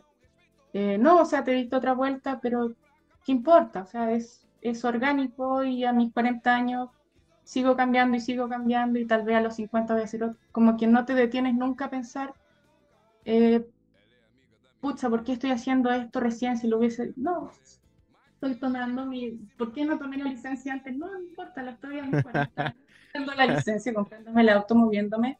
Y si no resulta, eh, bueno, ¿qué pasará después? No importa. Y eso eh, lo encuentro súper admirable, que no te detengas, que estés como en constante movimiento y eso también creo que es muy inspirador desde el punto de vista de que una crisis te moviliza, desde que nada te detiene y desde que nunca es tarde para cambiar el rumbo de, de líneas, por decirlo así. Eso. Mi nueva mejor amiga. Me gané esas chapas. Gracias. Oye, muy agradecido, muy agradecido con las palabras y sí, es, eh, porque sí que por más que, que se tomaron esas decisiones, obviamente fueron súper difíciles y después de no tomar las decisiones quedan dudas y uno comienza a dudar, pucha, ¿será que sí es lo correcto? ¿Será que no? Pero al final no vale la pena, bueno, es más fácil decirlo que hacerlo. No vale la pena dedicarle mucho tiempo a cuestionarse por qué no se hicieron las cosas antes y preocuparse por qué va a pasar en el futuro. Y nada, hacer lo que, también lo que, un poquito más impulsarse por el corazón, por las tripas, que por la cabeza de vez en cuando, eh, sin cometer ninguna irresponsabilidad, obviamente. Y, y darle, darle para adelante que las cosas van a, van a salir seguramente bien. Yo quería agregar, era eh, agradecerles por invitarme al podcast, porque además el podcast fue parte de lo que incluyó en tomar la decisión en también retomar el tema de la madera. Los capítulos, todos los capítulos iniciales. O sea, pues los que más recuerdo, el de, el de maderística, el de vender la pescada de Rasurin. Ah, y el de taller agua. Sí, Esos tres. eso, eran los eso- envíos que- que sí, ellos esos hacían. capítulos, esos capítulos maratónicos, que eran larguísimos. eh, es- influyen bastante. Y ahora, pues, poder ser parte de este selecto grupo del sentido del Bueno. oficio es Sí. todo un honor para mí. En serio, muy bacán. Sí, ¿qué se Gracias. siente estar tal vez influenciando a alguien? ahora? O no sé, ojalá positivamente. Qué Todo buena. renuncia, ojo, todo renuncia. Renuncian todos. No, qué buena. De desempleo en Chile. Gracias a un podcast de oficio. Claro, de, de nada. Después de un paréntesis, lo que opinen los invitados no refleja la... Sí. No, Alirio, de verdad que, de verdad que muchas, muchas, muchas gracias por querer ser parte de, del podcast, de eh, dedicar este capítulo a tu, a tu, a tu viaje, por, por ponerle un nombre. Y de verdad que yo quiero decir, eh, terminar esta conversación de esta manera, que, que esto va como de, de inmigrante a inmigrante, que gracias por, por, por quedarte en Chile, amigo. Muchas gracias por quedarte en Chile porque eh, podrías haber quizá en algún momento haber pensado haber vuelto a, a- Colombia, a, a tu tierra, pero uno, yo leí por ahí, uno no es de, de donde nació, sino que donde la mirada se queda fija. Y creo que en Puerto Vara sí encontraste justo esa, esa frasecita y quizás te puede hacer sentido. Y yo creo que a los estudios que tienes, al, a la- al, al ímpetu que tienes, eh, sí puede ser un, y va a ser un gran eh, aporte a- al medio chileno. Así que eh, de verdad que muchas gracias por, por decidirte eh, quedarte en Chile. Así que eh, eso. Y a toda la gente que está escuchando el podcast, como siempre, recomendándole que, que por favor vayan a Instagram, vayan, pónganle like. Ah, o sigan el, en, en el Instagram que se llama igual que el podcast, el sentido del oficio. Síganlo también en Spotify, el sentido del oficio, y ahí pueden eh, seguir el podcast y pueden ponerle nota al podcast. Y eso a nosotros con, con Valera nos ayuda un montón para poder quizás eh, ir profesionalizando esto un montón más. Tenemos un montón de proyectos y obviamente que si alguien se interesa en auspiciar y todo, sí, nos ayudaría un, nos ayudaría un montón. Así que eso, recomiéndenlo, compártanlo por todas partes, síganlo en todos lados. Así que, gente, hasta la próxima. Chao.